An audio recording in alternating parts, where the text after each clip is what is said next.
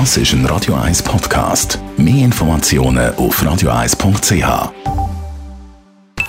Die Morgenkolumne auf Radio 1 präsentiert vom Grand Casino Baden.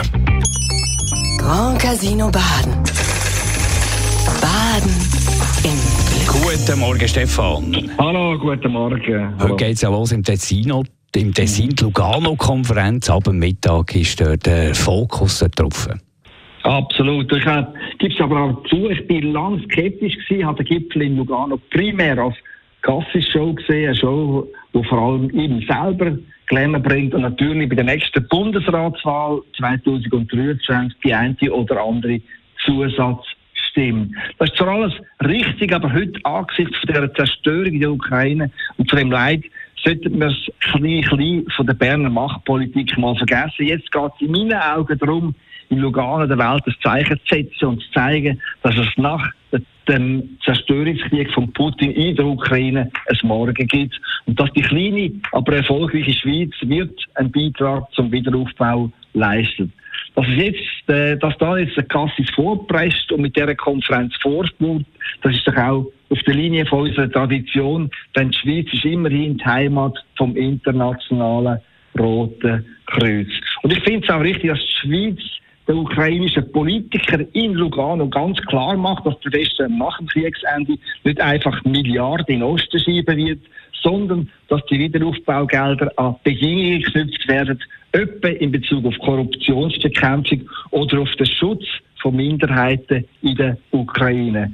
Und schließlich gibt es noch einen kleinen, aber wichtigen Nebenaspekt, der für Cassis seine Lugano-Konferenz als Plattform spricht.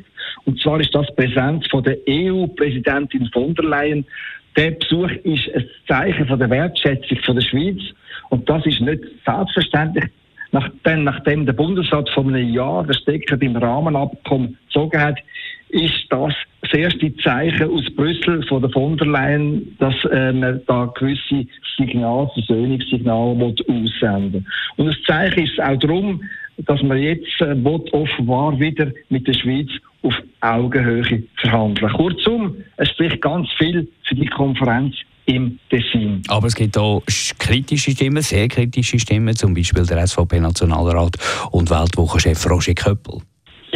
Äh, ich würde es mal so sagen, der Kollege Köppel ist zweifellos eine laute Stimme im Land, wo man sicher vernimmt, aber auf der anderen Seite muss man sich auch fragen, wie sehr kompetent er ist in Sachen Russland. Da habe ich doch, doch der eine oder andere Zweifel. Er hat sich selber stets als überzeugter Putin-Versteher beschrieben und bei der völkerwidrigen Annexion von der Krim hat er dem Putin enormen Respekt und Weitsicht attestiert.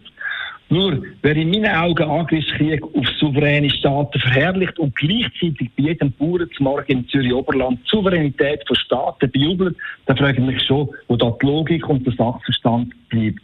Nein, ich sehe in dieser Kritik aus dem rechten SVP-Lager eher als äh, Politikerpolter, so nach dem Motto, hallo, hallo, ich bin dann auch noch da dass das Lager von der Putin verstehe jetzt giftet gegen die Lugano-Konferenz, das sehe ich also eher als Politmarketing und als Bestätigung, dass der Gassis auf dem richtigen Kurs ist und auf der richtigen Seite steht, nämlich auf der, wo die Souveränität nicht nur in Sonntagsreden verteidigt und wo für Werte wie Demokratie und Marktwirtschaft einstehen und sicher nicht billige Politwerbung machen für Kriegsverbrecher im Kreml.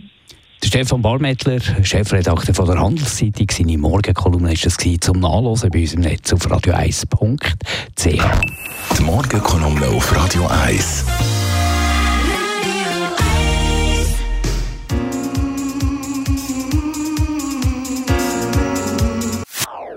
Das ist ein Radio 1 Podcast. Mehr Informationen auf radio1.ch.